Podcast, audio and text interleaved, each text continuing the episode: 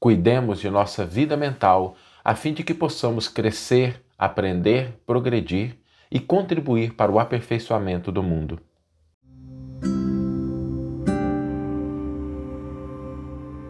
Você está ouvindo o podcast O Evangelho por Emmanuel, um podcast dedicado à interpretação e ao estudo da Boa Nova de Jesus através da contribuição do benfeitor Emmanuel. Hoje nós vamos refletir sobre a nossa vida mental.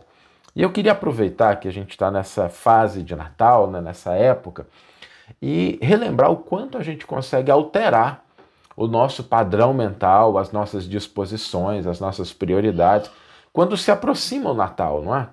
A gente está passando aqui, passamos o Natal, mas se a gente pensar em como era a nossa vida mental antes do Natal e como foi naqueles dias que esses que a gente estava celebrando o Natal, o quanto a gente realmente pensa em coisas diferentes, o quanto a gente sente de maneira diferente, o quanto a gente vibra de maneira diferente.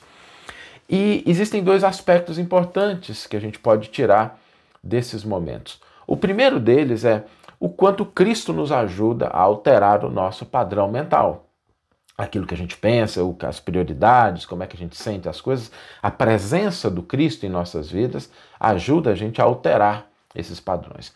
O segundo elemento é que a gente pode alterar. O que muda, se a gente for parar para pensar, óbvio que existem as vibrações, tá? mas a gente se dispõe a alterar as nossas prioridades, a maneira como a gente pensa, como a gente sente, como a gente vê as coisas, e isso é derivado desse poder que nós temos, essa capacidade que nós temos de orientar o nosso mundo íntimo, orientar as nossas emoções, os nossos pensamentos. Nós não somos reféns. E eu acho muito bonita essa época do ano, que tem aí Natal e tem Ano Novo, porque nos mostra exatamente isso. Quanto a gente pode, ao contato com o Cristo, renovar pensamentos e sentimentos, e em função do Ano Novo, né, desse símbolo de passagem, a gente buscar transformação, buscar renovação, a gente se energizar.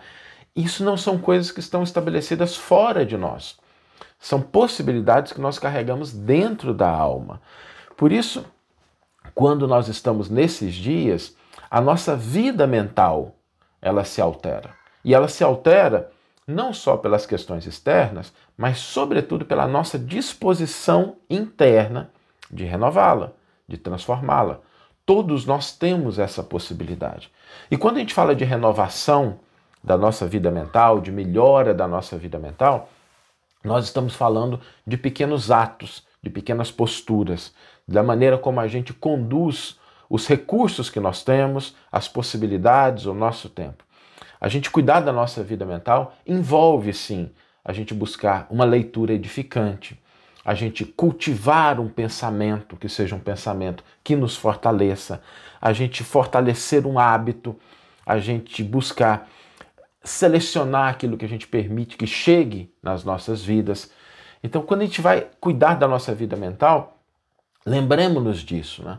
Com o que, que a gente se conecta? O que, que a gente está lendo? Quais são os nossos hábitos, os pensamentos? Cultivar um pensamento que seja um pensamento de gratidão, um pensamento de vitória, um pensamento de conquista, um pensamento de progresso. A gente tem ali uma listinha do lado das coisas que a gente já conquistou, das coisas pelas quais a gente é grato, porque às vezes a gente precisa recorrer a essa lembrança. Às vezes na correria, no corre-corre da vida, a gente perde essa conexão com o que a gente já conseguiu, com que a gente já superou de desafio e aí diante de um problema muito grande, às vezes a gente se desespera, a gente se desanima, a gente fica achando que não vai dar conta, mas se a gente guardar no passado, todos nós temos um momento em que a gente conseguiu uma vitória, em que a gente alcançou, superou um problema difícil. E lembrar disso desperta na gente as mesmas energias, as mesmas disposições que foram necessárias e utilizadas quando a gente superou um desafio lá no passado e que a gente pode superar de novo, nos dá confiança, nos dá segurança. A gente ter uma listinha ali das coisas pelas quais a gente é grato, e é coisa que a gente é grato mesmo, tá, gente? Não precisa pensar em coisas que sejam é, espirituais, transcendentais, né? Quem tem isso, ótimo, mas às vezes a gente é grato pela casa que a gente tem, pela família, pelo corpo saudável, pela possibilidade de estar vivo, por uma coisa que realmente a gente sente gratidão. E a gente cultivar esses pensamentos para que a nossa vida mental ela seja cada vez mais sintonizada com os ideais superiores. O hábito da leitura, a gente ter ali 15, 20, 30 minutos, 40 minutos, se possível, todos os dias dedicados a uma leitura, a gente cuidar daquilo que a, a internet traz para a nossa casa. A internet é um recurso extraordinário, fantástico, nos possibilita estar aqui conversando, refletindo em torno do Evangelho, mas é preciso a gente entender que a internet entrega aquilo que a gente busca, né? A internet segue aquela proposta do Cristo, né? Buscar e achareis, pedir e vos será dado, né? Então, o que a gente busca, a gente acha. O que a gente pede vai ser entregue. Né? Aonde não é a porta, né? Bater e abrir-se-vos-á, mas é o botãozinho ali.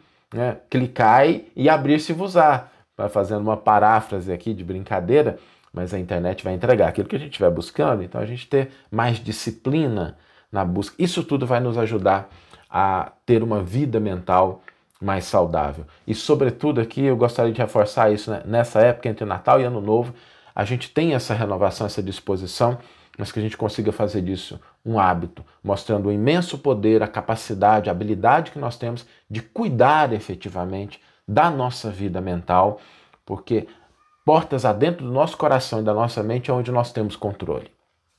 Fora de nós, as coisas se desenvolvem muitas vezes sem a nossa capacidade de determinação. A gente pode influenciar, obviamente, mas a gente não consegue determinar. E um último aspecto importante é que, na medida em que nós cultivamos uma vida mental mais saudável, nós colaboramos com uma vida mental mais saudável da coletividade, da humanidade, das pessoas que estão à nossa volta.